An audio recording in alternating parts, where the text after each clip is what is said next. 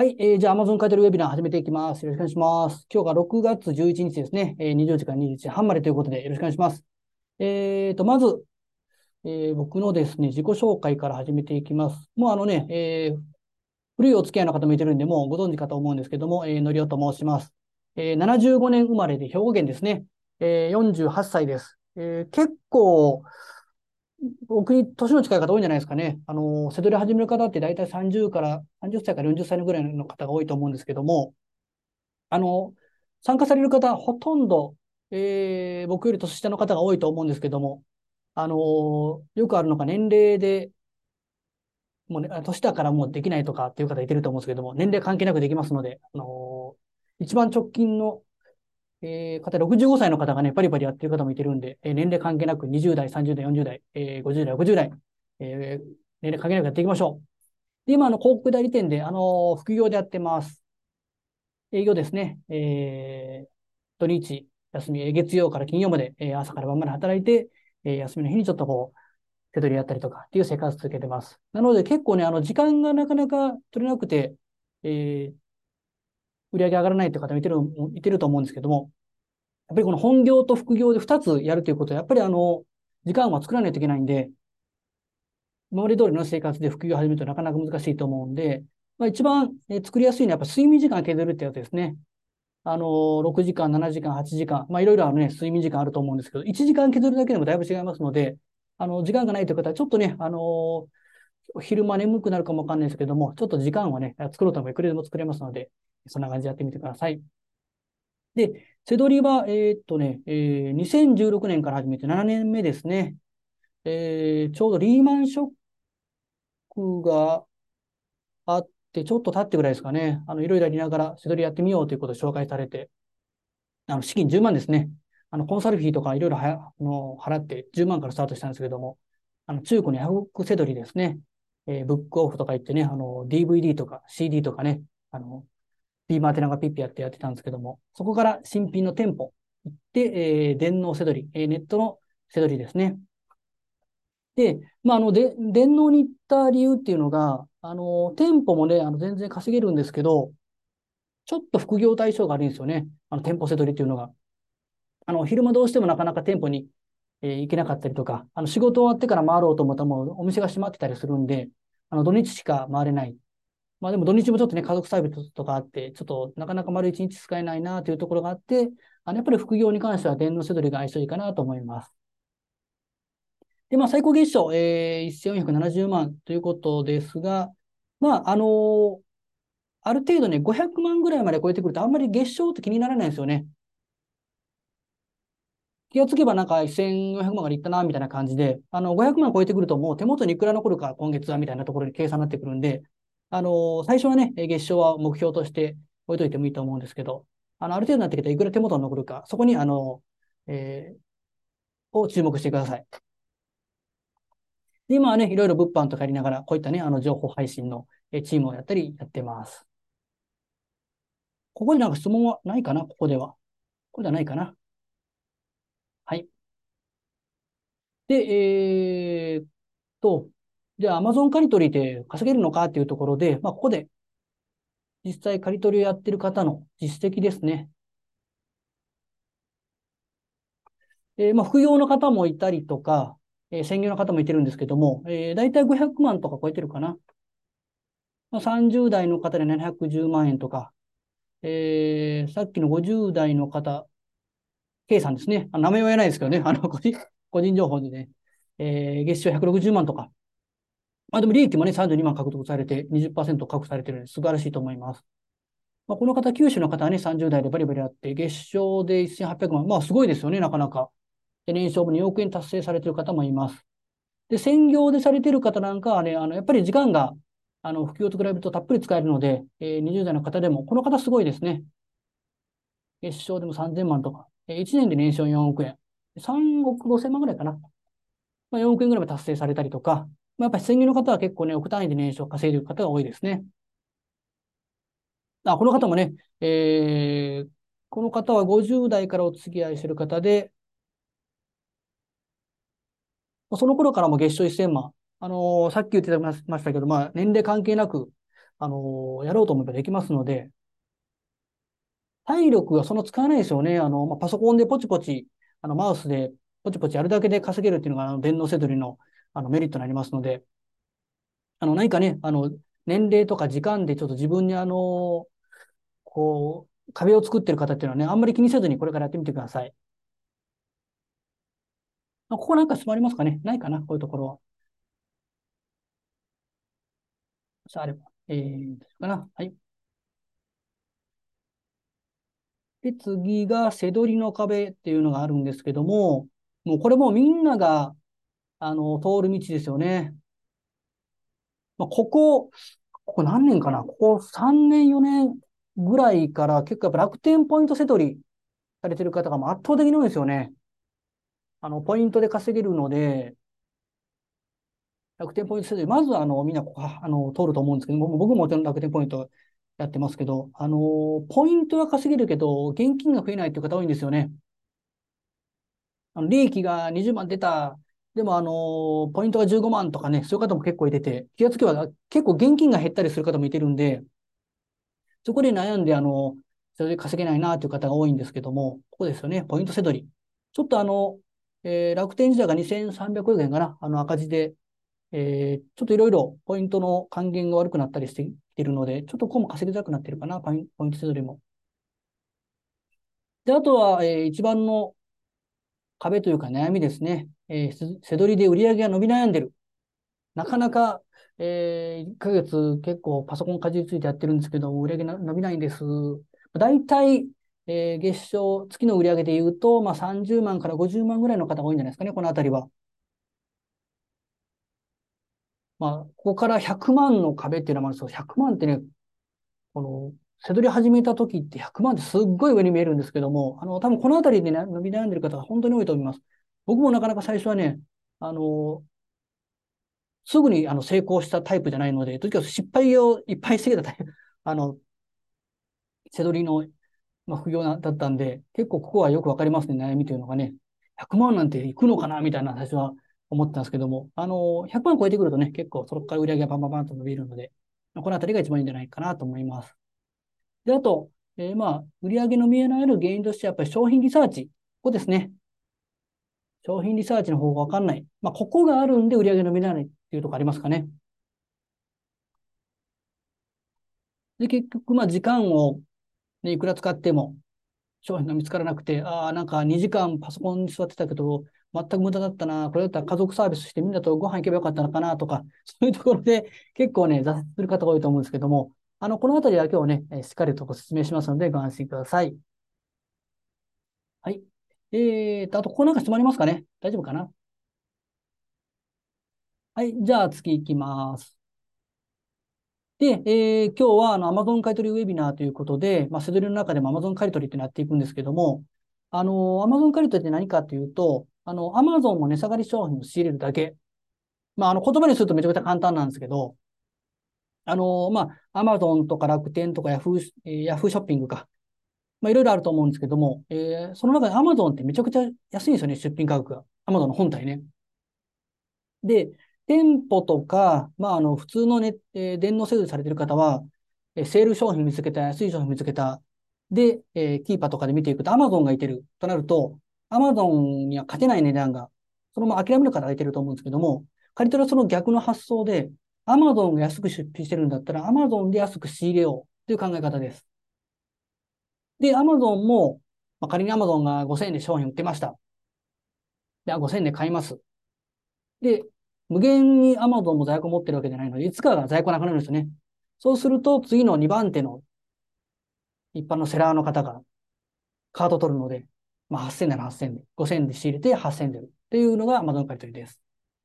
で、多分今、ちんぷんかんぷんともですね、あの、この言葉で説明しても なかなか難しいと思うので、ちょっとあの、画面見ながらね、説明していきます。ちょっと画面変えますね。おっと、これ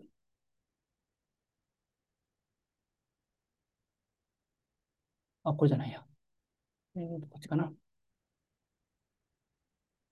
はい。で、これが、えー、今、Amazon 借り取りの商品なんですけども、これは、えー、昭和世代の方にはもうガンダムのこのズゴックってめちゃくちゃかっこいいと。まあ、ちょっとごめんなさい。女性の方わかんないかもわかんないですけど、ズゴックですね。シャア専用ズゴック。めちゃくちゃかっこいいですね。えー、20代、30代の方ちょっとわかんないかもわかんないですけど。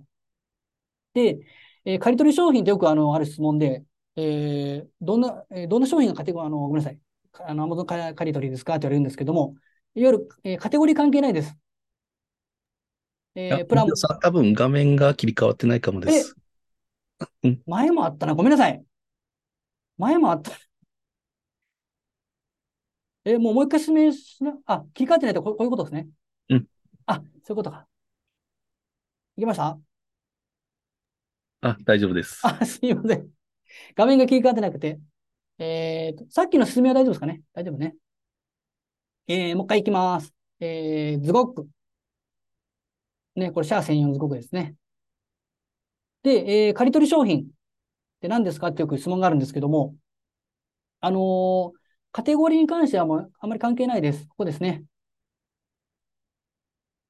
えー、もうカテゴリー、全カテゴリーが対象です。本であったり、DVD、えー、家電、パソコン、あ何があるかな？えー、ホーム、ホームキッチンね、ホームキッチンとか、まあ、食品も含めて、えー、コスメなんか、おもちゃも全部含めてカテゴリーが、えー、全部対象になります。じゃあ、どういう商品が Amazon 書いてるかというと、えっ、ー、と、波形ですね。こう値段の上がり下がり。ちょっとキーパーのグラフでいきますけど、こういうグラフなんですよね。キーパー、もし入ってない方がいたら、これは絶対入れてください。これ、あの、Amazon カルトで関係なく、えー、スドリアル上で、もうキーパーも必須なんで、もし入ってない方いたら絶対入れといてください。まあ、あの、僕の動画は結構 YouTube で見てる方は、あの、もう入れてるかなと思うんですけど、これですね。こ右上見えるかなこのカーソルのところにあるんですけども、この十字のマークね。これです。このキーパーっていうのを、えー、拡張機能っていうんですけども、あの、無料で入れるので、これは入れといてください。で、これ何がいいかというと、ここ、えー、左の縦軸がこれ値段ですね。2000から7000。で、右の縦軸がランキングって言って、Amazon の、え売れ行きランキングっていうのは、売れ筋ランキングってあるんですけども、これね、えー、1万、これ1万から、1万、2万から5万までですかね。で、えー、1位が一番売れてます。なので、ここ、ここで出ますよね。売れ筋ランキング。19,899とか。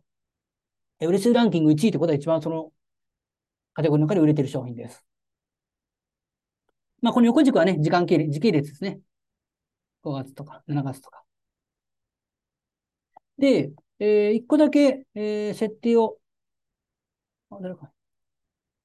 変えてほしいのが、これ重要なんで絶対やっといてくださいね。ここ、今カーソル右、あ左上見ますかね。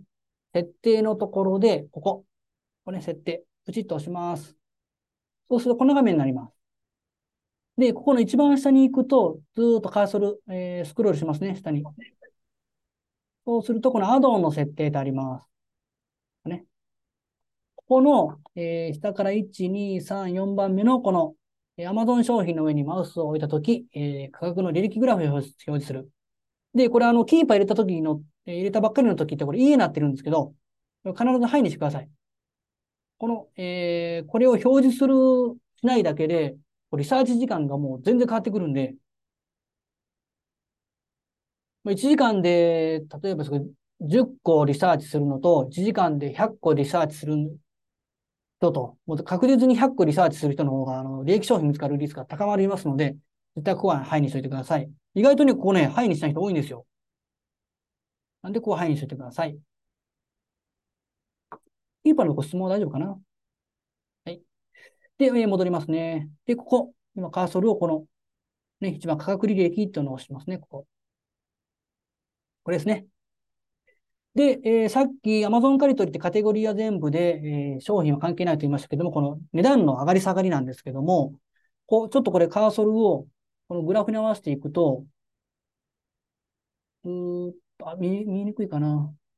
これ、オレンジ色が出てくるんですね。出てくるかな。あ、あ出てきた。これ見えますかねちょっと画面を大きくしようか。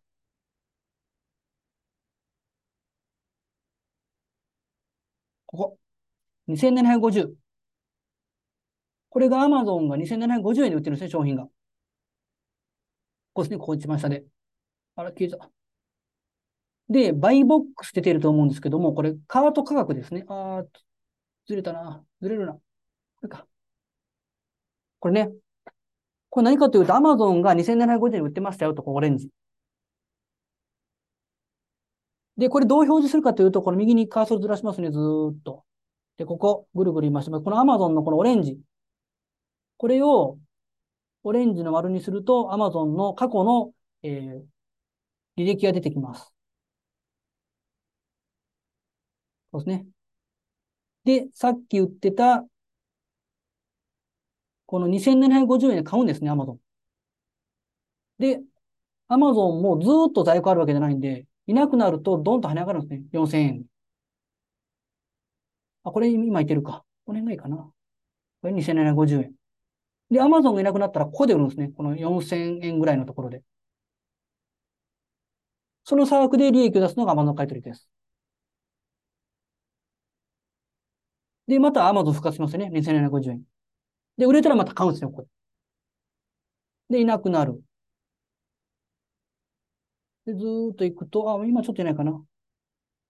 あ、またいましたね、ここで。あ、今ちょっと見、これ2221円出てますね。アマゾンが。で、またここで買うんですね。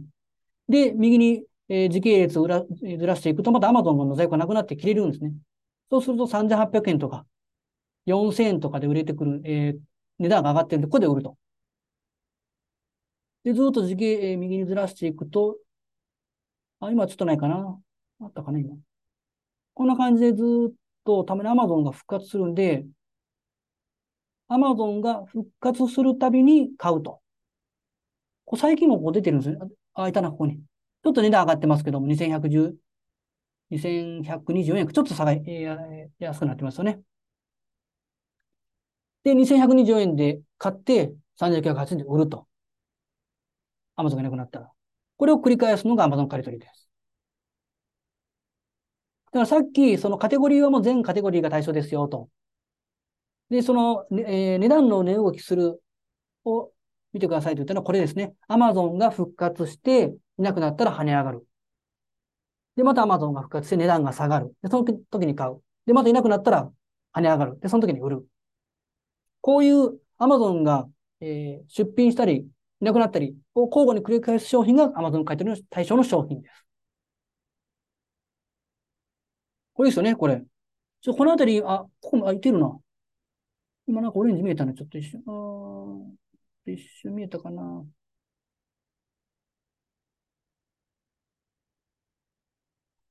で、これも、これ1年ですけども、こうやって見ていくと、まあ、この分かりやすいですよね。2750円ずっと卵がいて、跳ね上がる。あ、ね。2750円。で、跳ね上がるときってこれぐらいボーンと跳ね上がったりするんで、6000円とか。まあ、ここまで待つかどうかっていう、あののもあるんですけども、資金の関係で。まあ、2750円ぐらいだったら持っててもいいですよね。ずっと。で、跳ね上がるところで売ると。こ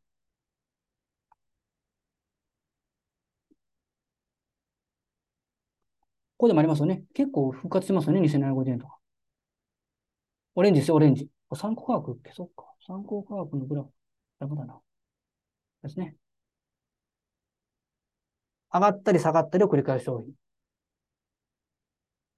これ質問大丈夫ですかね？大丈夫かな？で、まあ、他の商品で見ていくと、これ、えー、確か LINE チームの方にあの、ゼルダのとかいろんなこんな商品見せたと思うんですけども、もうティアーズ・オブ・キングダムはめちゃくちゃ売れてますよね、今。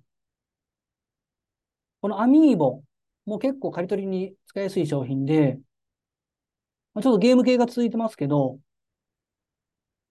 これはちょっと見えるかな？これ結構売れ、あのー、早いんですけど、ここ。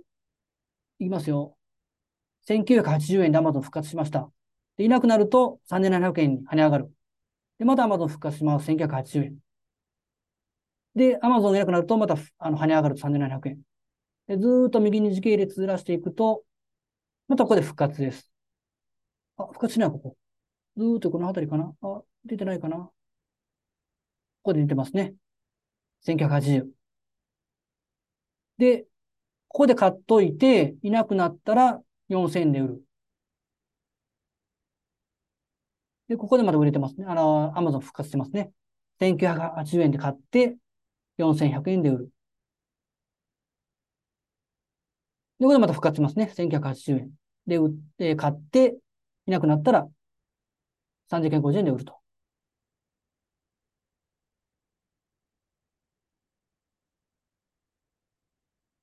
こういう復活と在庫切れを、えー繰り返し商品。こういうのも借り取り商品です。なんかクエスチョンマークあったら、あの、質問してくださいね。結構ここでなかなか Amazon で買って Amazon で売る、どういうことみたいな、あの、結構クエスチョンマーク出る人多いんですけども、今もしもう一回聞きたいとかあれば、全然質問してください。で、あと、予約転売っていうのがあるんですけど、これ、この商品。この予約転売と Amazon 借りとめちゃくちゃ相性が良くて、これ書いてますね。この発売予定日は8月25日です。えー今日が2023年の6月11日なんで、2ヶ月後の発発売ですね。2ヶ月、10日後ぐらいか。で、これも借り取りグラフなんですね。ちょっとゲームばっかりですけども、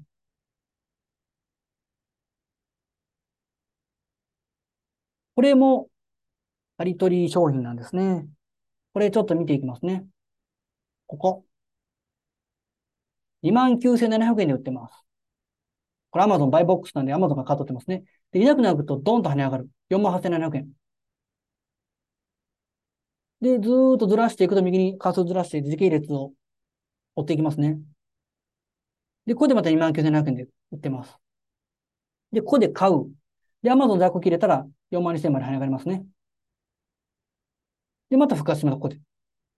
29,700円。ちょっと値段は下がっていってますけど、全然利益取れますよね。またまたここでも復活します。で、売れたら、で、またここで買うんですね。で、またこの値段で売ると。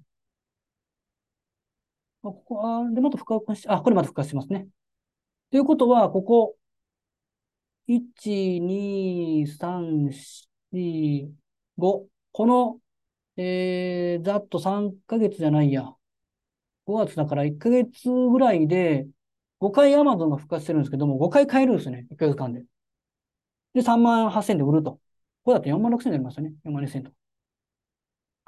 で、予約転売っていうのは、あのー商品が届いてから買った時の決済が降りるので、キャッシュがめちゃくちゃ楽ですね。さっきの Amazon からちょっと、えーページ変えますね。さっきの Amazon 買い取りだったら、ここ。あら、これか。1980円で買うと、そこであのカード決済、まあ、クレカでみんな買うと思うんです。クレカで買うんで、1980円の決済がここでされるんですね。なので、もし売れなかったら、まあ、売れ、売れると思う。この人売れますけども、1980円払えるといけないんですよ。でも、このページ変えますね。予約転売のこの商品は、8月25日に発売されて初めて、えーえー買ったクレジットの決済が降りるので、5月に、えーこれ1、2、3、4、5回 Amazon が、あの在庫復活してるんですけども、これ5個買ったとしても、この次の8月まで、えークレジットカード、あの、決済が降りないんで、決済されないんで、ここで買って、売りが確定してます。なので、めちゃくちゃキャッシュが楽です。予約転売。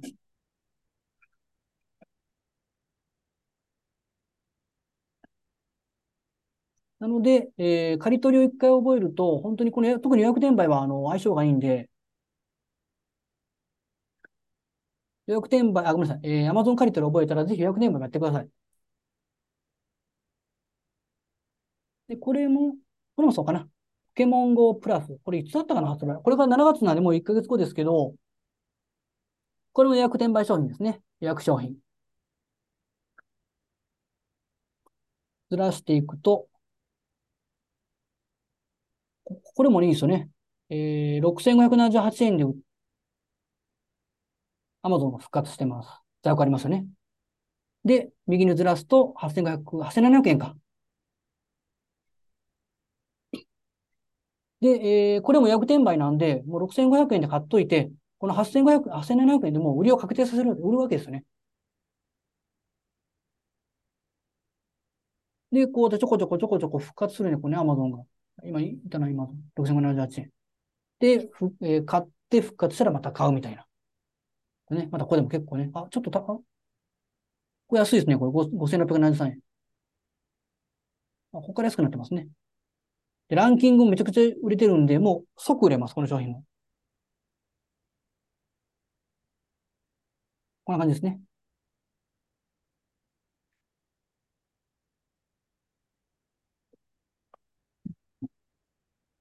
で、これも、えっ、ー、と、今だったら300円ぐらいの利益なんですけど、これ、結構ね、あのー、300円の利益とか200円の利益を結構バカにしてね、こう、買わない人いてるんですよ。今度絶対買ってくださいね。いもうその200円の利益なんて入れないよっていう方いてるんですけども、もうこれ、仕入れて売ったらもうほぼ確定の商品なんで、さっきあの、月賞冒頭に500万超えてきたら、もう売上よりもいくら手元に残るかってなってくるって言いましたよね。これこういうことなんですよね。もう買えば、もうほほぼ売れる商品、こんなあの、ポケモン GO プラスみたいな。200円、300円で取りに行くんですね。取れるんで200円がその目の前に。でこういう積み重ねで売上利益っていうのは増えていくんで、もちろんこの200円、300円ばっかりじゃないですよ。このストーリーっていうのは。こういうのも、あの、大切にしていくと。300円とか200円とか、もちろん500円もありますけども、何百円の売り上げを積み重ねていって、たまにこう5000円とか、何千円とか、こんな商品ですね。これなんか、えー、多分満単位で多分利益取れると思うんで、このあたり。で、売り上げをどんどんどんどん積み重ねていく。あの、一攫千金みたいな動き方もあるんですけど、あの、外れた時がね、あの、全然ゼロになったりする売り上げが。ぜひね、こういうところやってみてください。もうあのパソコンの前でね、こうやってそうやってあのマウスをね、こうポチポチポチポチするだけでこうに300円でも入ったらもうめちゃくちゃ簡単ですよね。まあ、結構昭和世代のね、あの40代、50代の方見てると思うんですけど、僕らの20代の頃の働き方ってもうパソコンがまだなかったと思うんで、ネットとかも。こうなんかあの汗水垂らしてみたいな動き方ありましたけど、今は違いますからね。だから営業とか物売りに行って300円しかないのかってちょっと怒られますけども、こうパソコンでポチポチするだけで300円手に入るんで、こういう、あのー、仕入れ値が安くて、もう確定するような商品は全部取っていってください。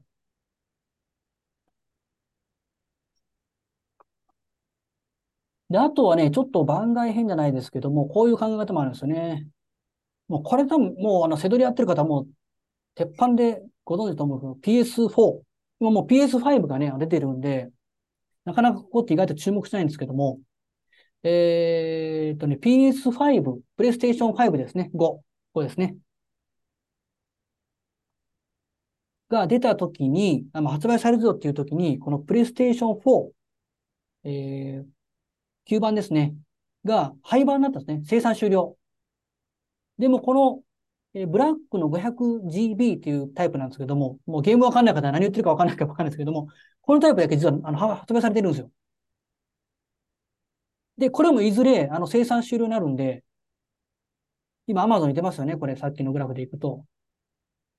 31,637円売ってるんですけども、ランキングもいいですよね。12とか。これ、過去の1年間、ちょっと今これ何をやったかというと、この今3ヶ月っていう表示を1年間に変えたんですね。そうすると、Amazon 復活するまでは、これ5万とかで売ったんですね。で、ちょっともうちょっとあのー、期間を伸ばすと、こんな感じなんですね。2020年かな？このあたりに PS、さっき、さっき言いました、プレイステーション5が発売されたんですね。で、生産量を落として、アマゾンがなくなったんですよ。それでドーンと跳ね上がった。4万円とか。ちょっとこのあたりね、あの、またアマゾンが復活してるのかなずーっと上がっていってるんですね。5万円か。すごいですよね。3万円で買って5万6千。で、これちょっとあの、さっきみたいにあの、短期間で、えー、Amazon の復活と在庫切りは繰り返してないですけども、これ、いずれ生産終了しますね、この PS4 は。まあ今、あの、せどり結構やれ、されている方で資金がたっぷりあるという方は、これちょっと、えー、仕入れて置いといてもいいと思います。考え方はちょっとね、あの、さっきよりも短期、長期視点ですけども、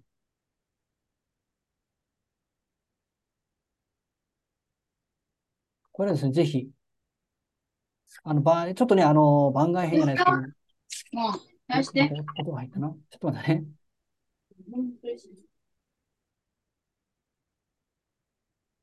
っていう考え方があります。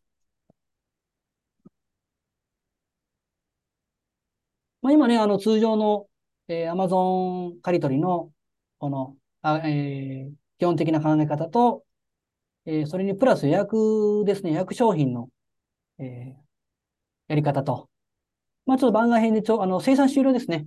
生産した終了したときに跳ね上がる商品で、この3つのパターンを紹介したんですけども、なんかこれで分かりにくいところってありましたかね？もしくはちょっとここ聞きたいとか。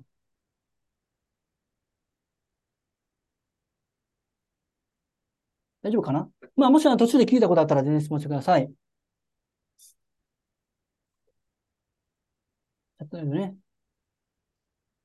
で、えー、ちょっと画面変わりますけど、さっきの戻りますが、ここ。商品リサーチ法がわかんない。まあ、Amazon 借り取りってなんとなく分かったけども、どういう商品かっていうのは。じゃあどうやって商品調べるのっていうのが一番気になると思うんですよね。で、今からリサーチの方法をやっていきます。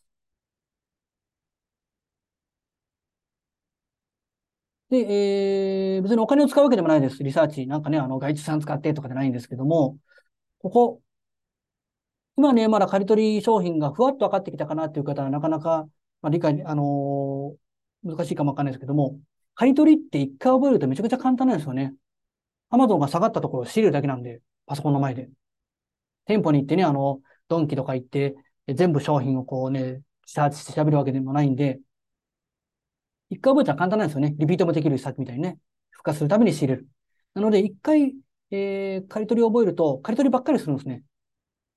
なので、この借り取り商品、これズゴックは借り取り商品なんですけども、そうすると、ここに出品してるセラーさんっていうのは借り取りセラーが多いんですね。まあ、可能性が多いんですね。なので、ここでセラーリサーチが一番相性が良くて、ここに出品されてるセラーさんを見に行ったらいいです。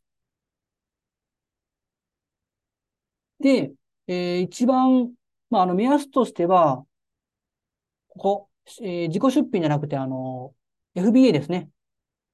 プライム出品されてる方。あの、出荷元が Amazon で販売元が違うところね。この下みたいに出荷元と販売元が一緒の、えー、店舗名のところは、これ自己出品ってやつですね。なんで、まず目安としては、出荷元が Amazon の販売元の店舗名が違う、えー、プライム出品のセラーを狙うと。で、あともう一つはこの評価数ですね。だいたい100から、えー、500ぐらい。まあ、あんまりね、あの、評価数の少ない方だったら、あの、背取りまだ慣れてない方がいてると思うんで、こういうところね、335、えー、件の評価とか、あ、なんかくしゃみが出そう。すいません。えー、ですね。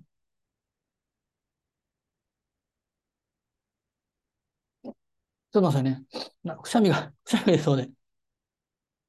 大丈夫です。耐えました。えー、ないかな。さっきの、ああ、でもこの70件とかも結構いいですからね。見てもらって。で、でそういうセラーさんを見つけると、まあ、これ見ていくと。ドリームセブンっていうのかな。あの、アマゾンに出品してる出品者っていうのはほとんどセドラーなんで、まあ、全部見たらもうほぼセドラーなんですけど、やっぱ、あの、店舗セドラーとか、あの楽天セドラーとかいてるんで、まあやっぱ借り取りセドラーみたいですよね。で、この、さっきのところからこのスターフロントにアクセスするというところをクリックします。で、そうするとこうやって商品がずら出てくるんで、これを見ていくと。で、ここで一個一個こうクリックして見ていくのもいいんですけども、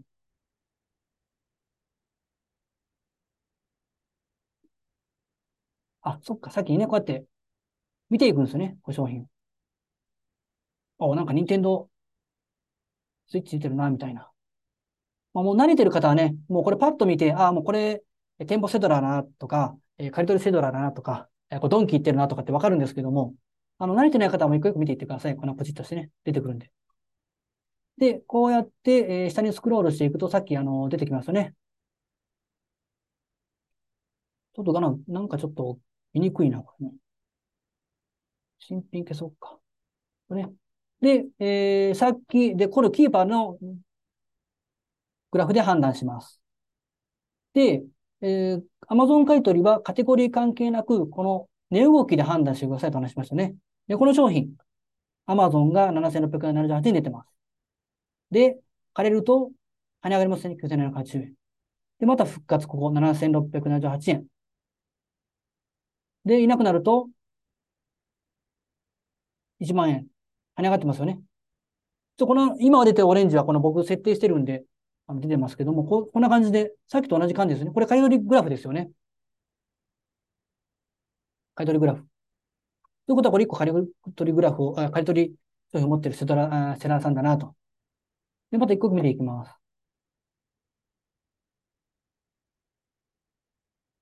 またキーパーのグラフ見ていきますね。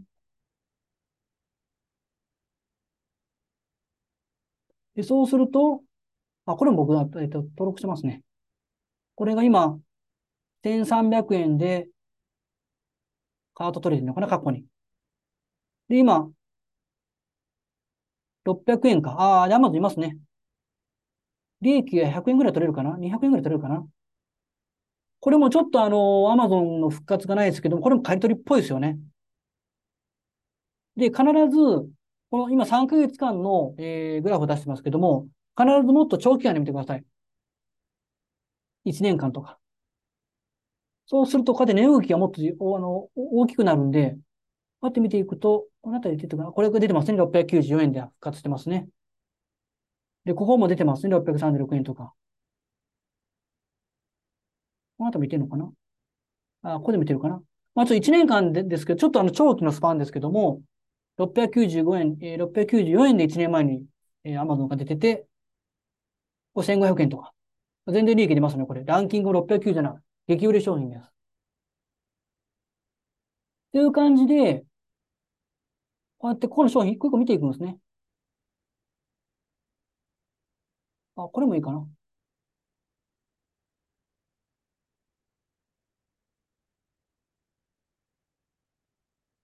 もうベストセラー1位いいですよね。もうこれ激売れ商品なんでさっき言ってた。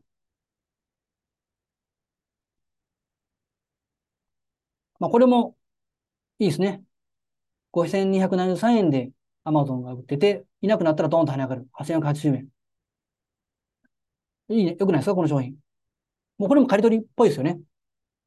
ということは、このセラーさんは、今パッと見ただけで3つ持ってますよね。刈り取りを。ということは、もうこれ、セラーさんは刈り取りをしてるセラさんなんで、ここからどんどん抜いていったらいいです、商品。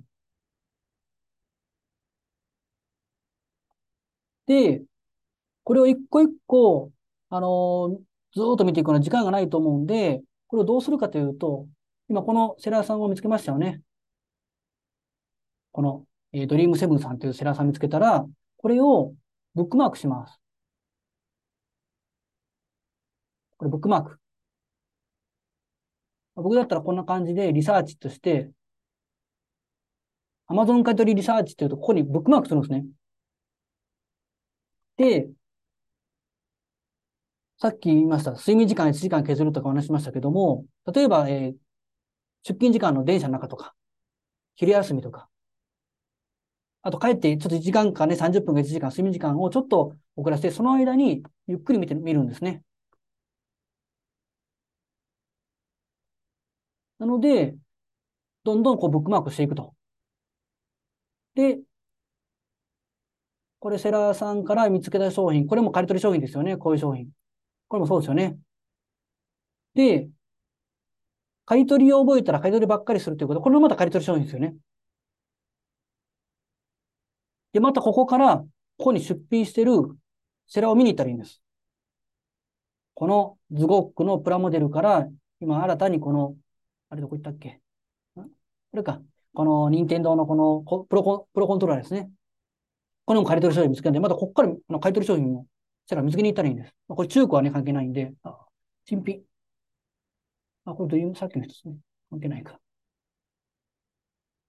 で、新品で、ね、これ、出荷元が Amazon で、これがえープライム出品ですよね。で、評価数が266 260件。いいんじゃないですか、これ。こんな感じでまた見ていくと。で、スタッフノートにアクセスする。で、パッと、これもさっき僕紹介した商品なんで、もうこれ2つ持ってます。まあ、これはそうですけども、2つ目。で、これも、多分そうなんですよね。もうこれ有名な商品になりケイト。ピーマベール、あ、これもそうかな。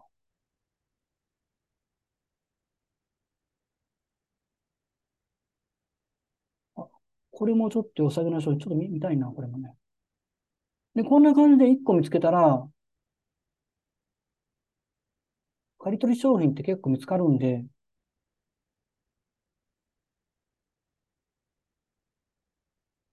あ、これとちゃうかな。もうこれで言うとさっきのゼルダもそうなんで、もうこのセラーももう借り取りセラーなんですよね。借り取りやってるセセラーさんなんで、これをまだブックマークします。で、どんどんこうやって、あの、借り取りセラーを見つけて、どんどんブックマークしていって、時間があるときにこう、リサーチしていくと。で、ここからさらに発展させていくと、冒頭にお話したあの、価格のところの設定のところ、はえー家のところ、はいにしてくださいね、言ってましたね。で、これカーソルを合わせると、こうやって出るんですよ、右下に。こんな感じで。見えますかねこっちにしようかな。このセラーさんね。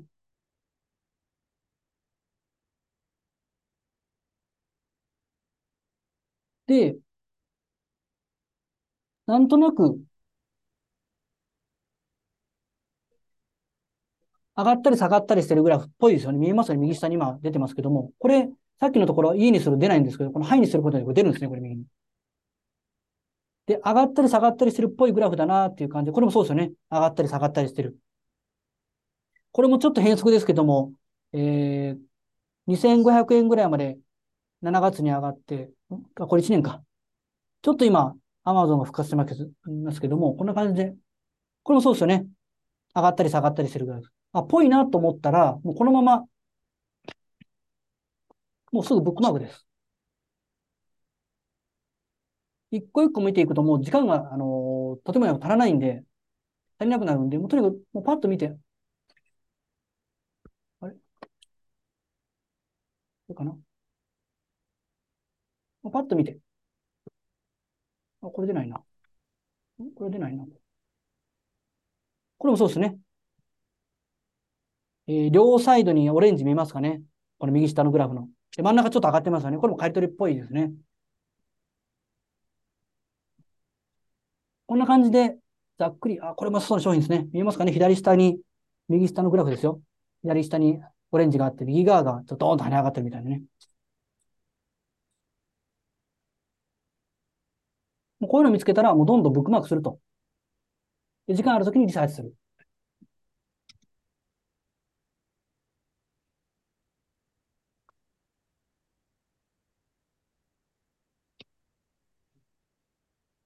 で、えーもう刈り取りのリサーチは結構ざっくりでいいんで、あの、店舗とか楽天だと、例えば、あ、セールで安い商品見つけたの、見つけた時点で仕入れるかどうかの判断しないといけないですよ。利益が出るかどうか。でも、借り取りの場合って、アマゾンがいなかったら仕入れできないですよね。あ、これなんかあの、借り取りでいいグラフだな、2750円で仕入れて、アマゾンで。売れたら結構4000とか5000で売れるな。でも今、アマゾンいないですよね。これアマゾンいますけども、今。なので、もうざっくりでいいです。ある程度のアマゾン買い取りっぽいなって商品見つけたら、すぐこのまま何をするかというと、このトラッキングするんですね。ここ。これね、価格履歴の横の右のトラッキング。これを押すと、こんな感じの、えー表が出てきます。表？うん、違うかな？で、これ何かというと、これ Amazon ってありますよね、オレンジ。これ3420以下って書いてますが、ここの3420円で設定をして、このトラッキング開始をすると何をするかというと、Amazon が3420円以下で出品したら教えてくれるんですね。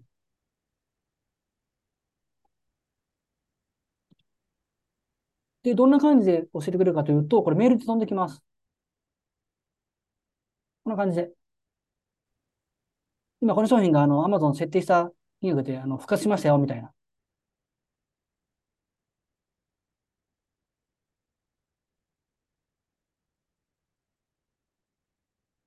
リングイット。まあ、これちょっと Amazon いますけど、ここ。これオレンジの Amazon ですよね。で、目的の。で、これ8800円って書いてますが、これは僕が8800円でこれ登録してるんです。で、8800円で、以下で今 Amazon が復活したんで、通知が来てるわけですね、これで。この商品知りたいなと思う商品。あ、これいこうかな。でもずっと張り付くわけにいかないですよね。特に副業の方なんて、あの、昼間仕事があるんで。なので、これをツールに、キーパーというツールを使って、あの、自動で監視してもらいます。Amazon が復活しましたよ。あなたの、えー、登録した設定した金額で、あの、Amazon 復活したら、あの、教えますねっていうのがこのキーパーです。で、このまま、えっ、ー、と、この商品はだいたい2750円かな。で、ここの、えー、設定金額よく質問があるんですけど、まあ、だいたい1.5倍から2倍ぐらいのあの金額で設定してもらったりです。結構ね、Amazon も設定価格が、あの、出品価格が前後するんですね。2500円で出たりとか、2600円出たりとかするんで、ちょっとあの幅持たせて、まあ、3000、まあちょっとこれ、これぐらいかな。もうこの辺適当でいいです。で、ここバイボックスというのはこのカート枠なんで僕は消します、ここはね。あの、あの、入れたい方入れてもらって、僕、新品が一般のセラーさんなんで、これも僕は消します。まあ、ここ入れてもいいんですけども、あの、どの通知が来るかというと、たまにあるんですけど、あの、価格の設定、ミスですね。えー、設定、えー、出費価格3420円って打ったつもりが0忘れて342円で出費したりするんですよ、たまに。僕もこの前、あの、とヤフオクで出品した商品を、えー、間違えて9800円を800円で出品して、売れてごめんなさいして、あの、キャンセルしてもらったんですけど、やっぱあるんですね、そういうことってね。まあ、そういう狙うときには、この新品のところ入れてもいいですけどね。まあ、そん結構ね、からスピード勝負なので、なかなか仕入れできないですけども、まあ、そういうの狙う方はこれ入れてもいいです。で、ここに入れてトラッキング開始をします。そうすると、このプラモデルですね。キーパーのツールがずっと今、あの、追ってってくれます。次の Amazon 復活の時も来たら通知が来るように。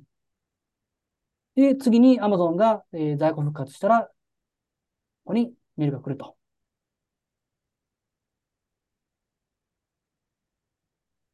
来るかな？今 Amazon が確か言ってるんで、ああ、なるか。できたらここに通知が来ると。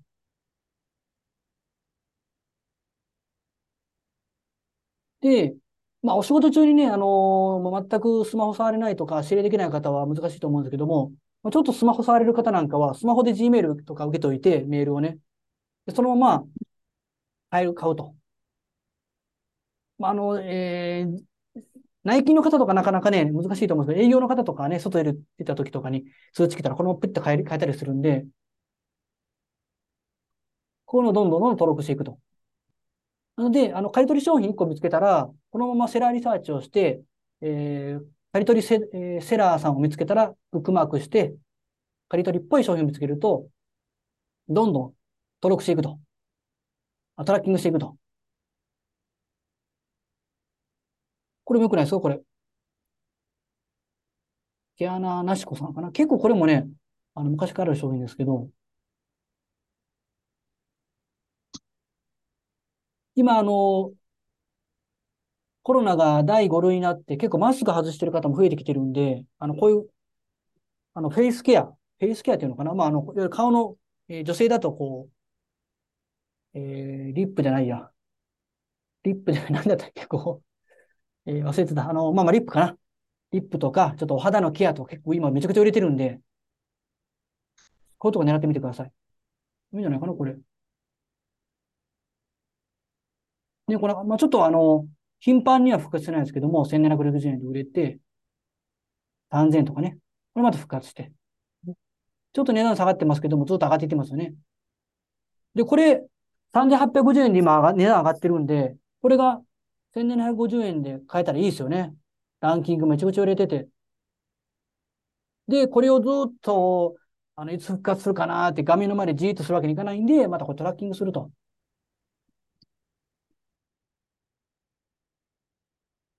まあ、いくらかなまあ、30ぐらいでいいかな。この辺そんなにないですけど、トラッキングする。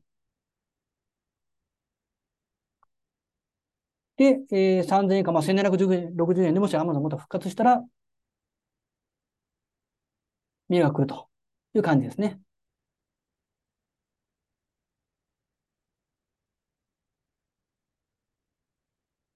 ちょっと結構一方的に喋ってます。みんな質問とか大丈夫かな？大丈夫ですかね？質問来てないかな？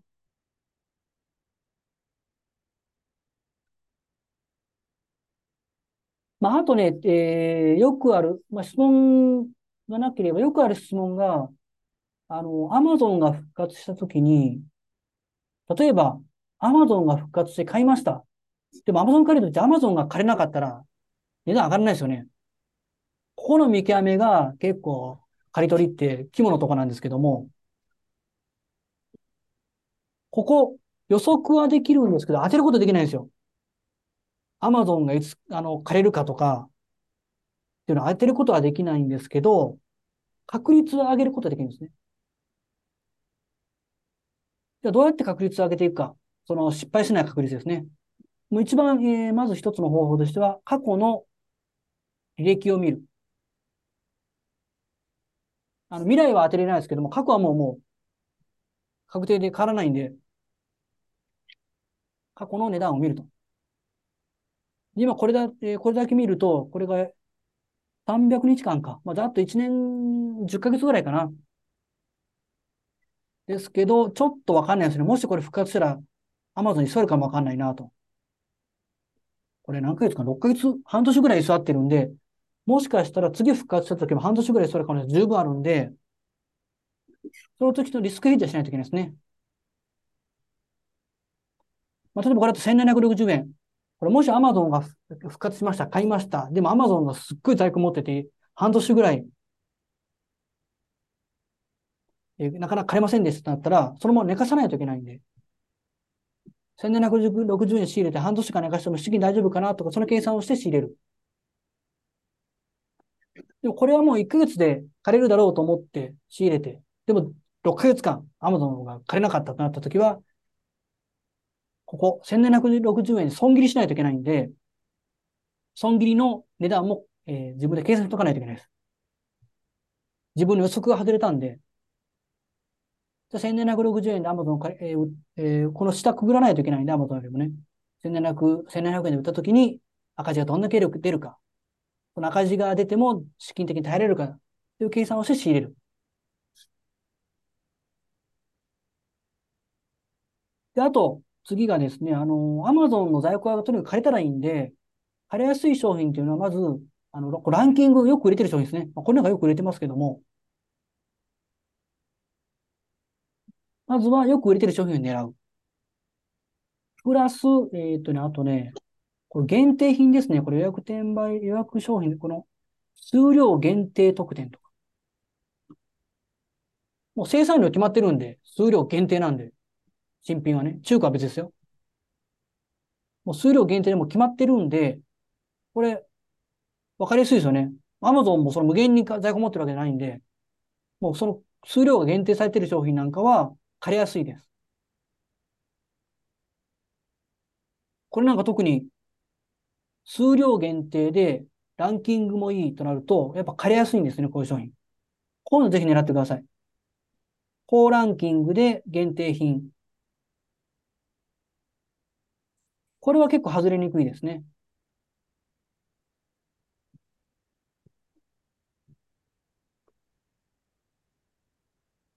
あとは生産終了とかね。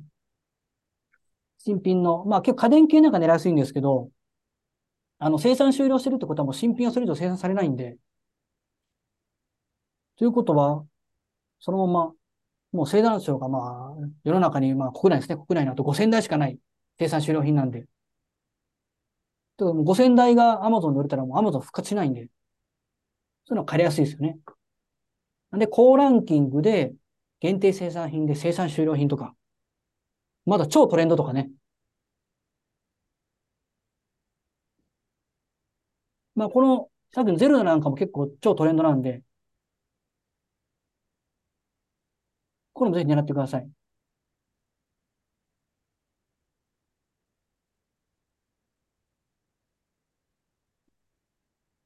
あ、すいません。あ、どうぞ、はいはい。一個あの、それで、今、今の商品なんですけど、えー、これですかね、持ち肌。あ、はい。あ、3000円でトラッキングを入れたじゃないですか。はいこれって、えっと、アマゾンが復活して1700円ぐらいの金額じゃないですか。はい。もう1700とか2000で入れるんじゃないし、に3000ってことなあの。今の、はい。今の、えっと、バイボックスの値段の15%より下がったところってことですか？あ、この1760ですよね。はい。今トラッキングに3000円って多分入力したと思うんですけど、はい。今4、3700、800ぐらいなんで、その15%よをぐらい下がったところをトラッキングするってことですか？あ、えー、ごめんなさい。そこの3000は実はそんなに根拠がなくて、あのーこの商品だったらもう1760で、もうドンズバで、あのー設定してもらってもいいです。ははあ、でまあ、あ、意味はなかったってことですか？あ、そうなんです。でというのがですね、ちょっとこの商品だと分かりにくいんですけど、えー例えばこの商品なんか結構値段がね、ばらつくんですよね。5200円で売ったりとか、あ、違う商品ないかな。さっきもうちょっとばらつく商品があったな。ちょっと待ってくださいね。ちゃんと説明しますね。すいません。あ、いえ全然、あの、質問してもらった方が、あの、せっかくのね、時間を有意義に使ってもらいたいんで。まあ、これなんかそうなんです。5280円でこれ Amazon 復活しますよね。はい。である時は、えー、4752円とかで復活したりするんですよ。結構 Amazon も出品価格がばらつく時あるんですね。1000円、はい2000円、3000円単位で。で、なので、そのばらつきでもし、今の商品これ、1760円で、設定もいいんですけども、これ1800円でたまに復活したりするんですよ。あ、あ、けもうあんまりに最低にしとったらトラッキングに引っかからんってことです。ああ、そういうことですね。確かにまあ余裕見て、まあ2000円とか2000はい円ちょいでってことで。あ、そうですね、そうですね。ああ、わかりました。すいません。理解でき全然です。いはい。や、ここよくある質問なんで、ちょうどよかったです。はい。まあ、だからこれもし1800円で復活した40円プラスですけども、1800円で仕入れて3685円で売っても全然利益出るんで、うんまあ、そのチャンスを逃さないために、ちょっと、あの、高めには設定してますね。うんまあ、さっきの3000円は高すぎましたけど、ああ、そうはいいや、3000円で、で、なんか利益取れんなと思って。そうですよね。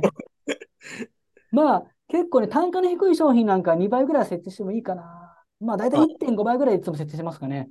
ああ、そういうことです。ええあすいません。理解できました。あ、ありがとうございます。いや、結構いつもね、そこで質問あるんですよ、その質問が。はい。えっと、今日は、今日ないなとか思ってたんで、はい ありがとうございます。はい。すいません。ありがとうございはいます。。あと大丈夫ですか？あ、はい。今のとこ。はい。ありあわかりました。がとうございます。はい、ありがとうございます。で、えーっと、どこまで行ったっけな。生産終了とトラ、とトレンド狙ってくださいねって話しましたね。あ、で、その在庫、えーごめんなさい。在庫の、えーリスクを減らしていくって話ですね。ちょっとお茶飲んでいいですか？喉がカラッカラで、ごめんなさい。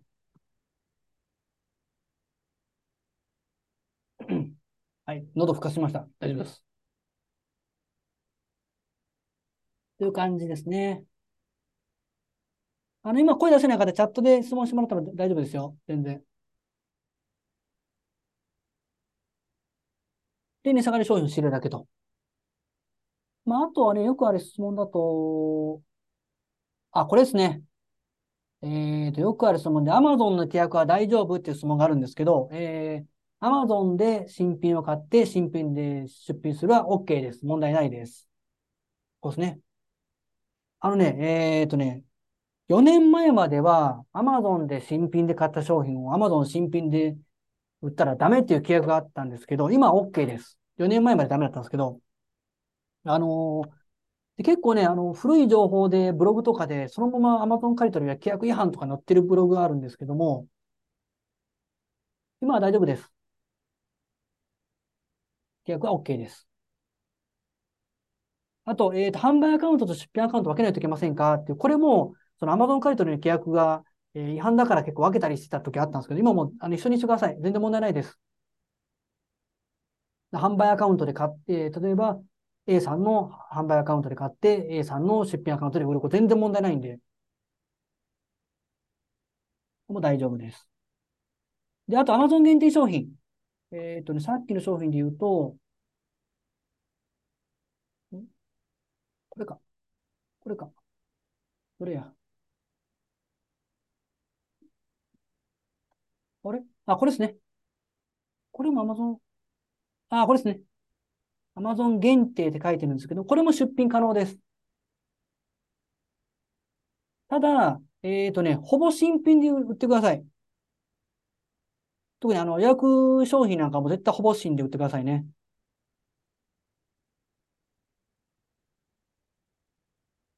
でも、こうやってあの、新品で売ってる方いてるんですけども、基本はほぼ新で売らないといけないですよね。まあ、これあんまり甘いことを知ることはないですけども、まあ、どこまでその Amazon の契約を厳しくするかですけども、基本はほぼ新で売るっていうのが規約上になっています。まあ、結構規約コロコロ変わるんで、これ見といてください。で、あと、えーこれかな。えー大量購入で赤番しませんか？ってよくあるので、これも赤番しません。さっきのコスメ系の1000円単位の商品なんか、回転が良かったら結構100個単位でバーンとあの仕入れたりするんですけども、赤番しません。まあ、どっちかと、たくさん買ってくれる人ってもうありがとうございますですよね、本当ね。なんで赤番はしませんので、ご安心ください。ただ、えーと、赤番というか、ちょっと警告が来やすい傾向としては、えーとね、これなんかそうかな？これ Amazon で、まあ、これは、あの、一般のセラーさんですけども、あの、ストックワンオーダーリミットって書いてますよね。これ、えー、1個限定商品なんですね。これ Amazon の1個限定商品を、複数アカウントで買ったりすると言ってるんですけども、これは、えー結構バーンしたりするんで、そこは注意してください。個数制限商品をあまり買いするのはダメです。あの、1週間ぐらい経つとまた買えるようになるんで、それは OK です。ここはね、問題ないです。ぐらいかな。よくある質問はそういうところはよく質問ありますね。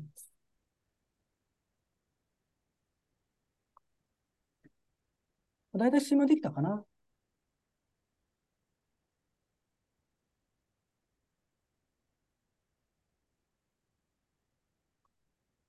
なので、えーこういう商品ね、特に、まあ、こういう、この商品は、今、アマゾンがい、まあ、いない、あ、いてるか、いてるからいいんですけども、もしいなくて美味しい商品ありますね、コスメ系なんか。これはもちろんキーパーでずっと待つのもいいんですけども、あの、ドンキとかドラッグストア行って見に行ってもください。別にあの、アマゾン買い取りだからってアマゾンだけで仕入れない、えー仕入れちゃい、えー、アマゾンだけで限定しないですからね。これ、ドラッグストア売ってますよね、こんなビオレなんて。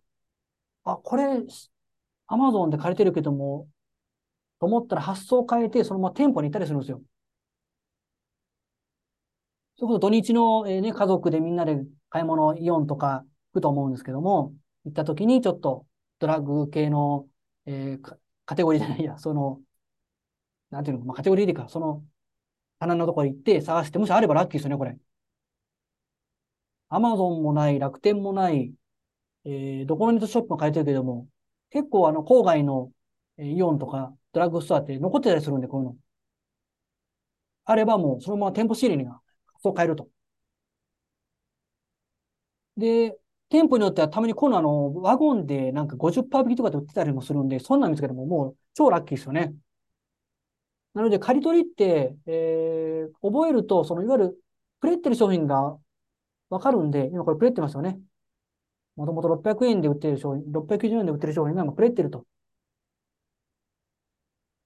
借り取りを覚えると結構背取りの視野がバーンと広がります。カテゴリーも関係ないんで、いろんなゲーム系にも精通したりとか、こういうドラッグ、えーコスメ系か、えーテレビ系か。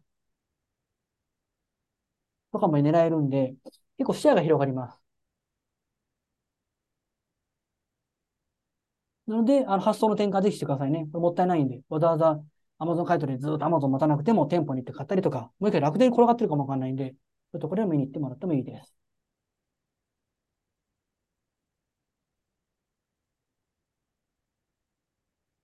はい、そんな感じかな。質問大丈夫ですか？まあ大体質問のところは答えたかな。まあ別に答えだからって別に質問しにくい、しにくくなりますね。全然 OK ですけど。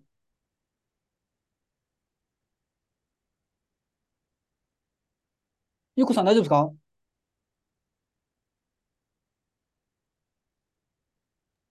大丈夫です。あ、わかりました。はい、ありがとうございます。あ、チャット来ました。ちょっと待ってくださいね。チャット来ました。あ、ゆうこさん、はい、大丈夫ですね。はい。